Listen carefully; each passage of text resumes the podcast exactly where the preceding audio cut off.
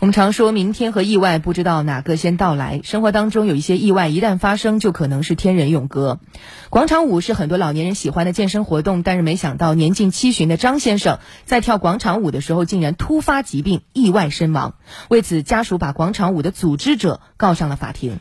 来听湖北台记者李丹琼、通讯员徐鹏鹏的报道。武汉市民杨女士怎么也没想到，组织大家跳广场舞，自己竟然被告上法庭。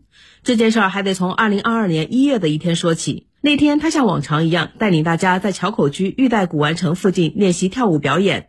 团队里的舞龙爱好者张先生突然发生了意外，最终张先生因为心源性猝死不治身亡。张先生去世半个月后，他的家属就将广场舞的组织者杨女士告上法庭。武汉市桥口区人民法院民事审判第一庭法官高翔受理了该案。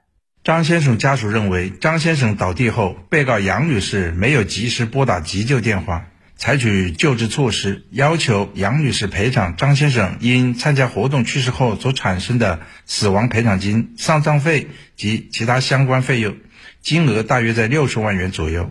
法院在审理过程中发现，被告杨女士在张先生倒地后，及时拨打了幺二零急救电话。并陪同到医院去抢救。法官认为，杨女士组织广场舞活动，单纯是为丰富大家的业余生活，主观上没有过错。张先生的去世是因为心源性猝死，属于自身机能变化的结果，不是侵权法意义上损害的后果。根据民法典相关条款规定，近日法院作出驳回原告诉讼请求的判决，杨女士不用承担赔偿责任。法官高翔。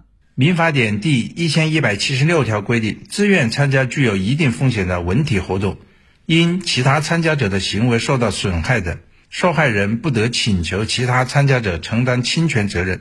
但是，其他参加者对损害的发生有故意或者重大过失的除外。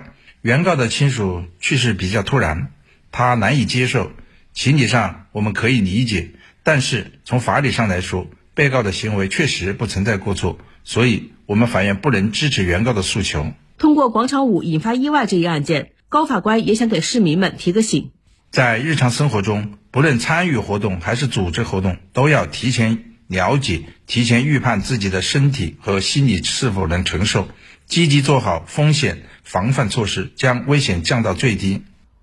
嗯，哪怕是锻炼，也要对自己负责。那接下来。